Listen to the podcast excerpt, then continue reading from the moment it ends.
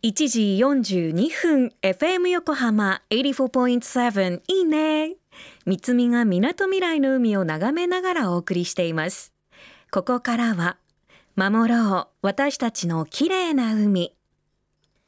FM 横浜では世界中で大きな話題となっている海洋ゴミなど海の環境問題に着目。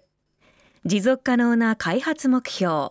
Sustainable Development Goals SDGs に取り組んでいます。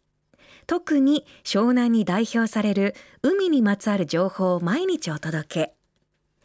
2021年牛年最初に注目するのは海洋生物ウミウシ。NPO 法人全日本ウミウシ連絡協議会理事長の中野理枝さんに教えていただきます。今日は全日本海牛連絡協議会について。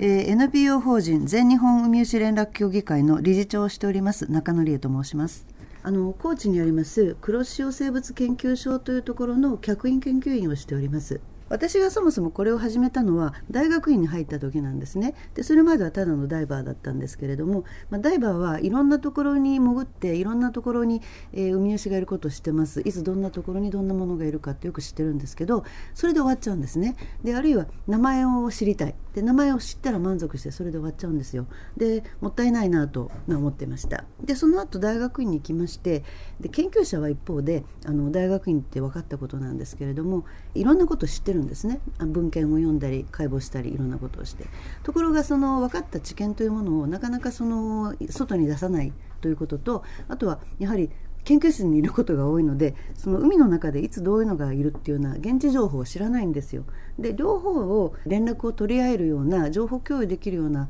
組織があればダイバーはもっと科学的に海牛を楽しめるし研究者は研究者でいろんなそのフィールド情報を組み上げることができるもっと面白い研究ができるんじゃないかと。まあ、そんなことを考えましてそれでこれを2014年に設立しましたでまあセミナーをやったりとかちょっとした勉強会をやったりみんなで潜りに行ったり探したりとかそういうことをしてます北海道から沖縄までだいたい200人ぐらい海外のあの方も会員になってくださってますえそのうち内訳が一般のダイバーさんが8割えー、研究者とか学生が1割水族館関係者が1割って感じですかね。えっと、ウミウシは、えー、貝殻をなくす方向に進化したあ巻き貝の仲間です。えっとね、諸説あるんですけど最もその有力というか皆が信じているのはあの触覚があるんですね頭部にその触覚が角のように見えるでまあ歩き方というか生え方も遅いのでまるでまあその辺が牛のようだということで、えー、海の牛と書いて海牛と、えー、言われるようになったんじゃないかなと言われています。えっとですね形としては楕円形か、まあ、ちょっと丸っこい形をしていて頭の方に2本の角触覚がありえお尻の方にひらひらした花びらのようなものがあるんですねそれをエラというんですがそういう形をしているものが全体の、えー、7割です。でもっと原始的なものは貝殻を持っているようなものもありますし体全体にふさふさしたあのミノのようなものを持っているようなものもありますし形は本当に千差万別で、えー、一言でこれがウミウシの形っていうのはなかなかないんですね。で、えー、生態といいますか分布なんですけれども、えー、普通に私たちが磯遊びをするような非常に浅いところからあの深海6500でしたっけ？ああいう深海艇が行くような本当に深い水深のところにもいます。で寒いところで北極南極にもいますしえもちろん熱帯にもたくさんいます。そして私たちが暮らしている、え日本の近海にはだいたい1400ぐらい。もちろん横浜のあの辺りの海にもいるはずです。中野さんありがとうございます。皆さんは海牛って見たことありますか？神奈川県の沿岸部にお住まいの方は見たことあるかもしれませんね。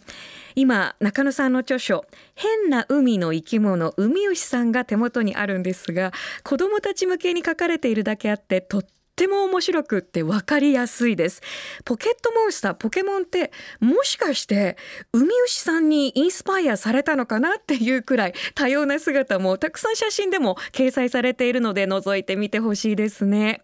このウミウシについて今週は中野さんにいろいろと教えていただきます。お楽しみに。全日本海牛連絡協議会や本についてなど後ほどいいねサイトにリンクを貼っておきます今日のインタビューは FM 横浜特設サイト海を守ろうからも聞けます FM 横浜では海岸に流れ着いたゴミなどを回収し海をきれいにしていくために県内の湘南ビーチ FM レディオ湘南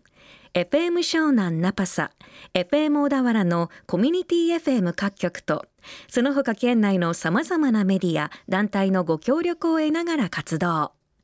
神奈川守ろう私たちのきれいな海実行委員会であるこれらのメディアは日本財団の海と日本プロジェクトの推進パートナーでもあります。FM 横浜守ろう私たちのきれいな海 Change for the Blue 明日も同じ時間に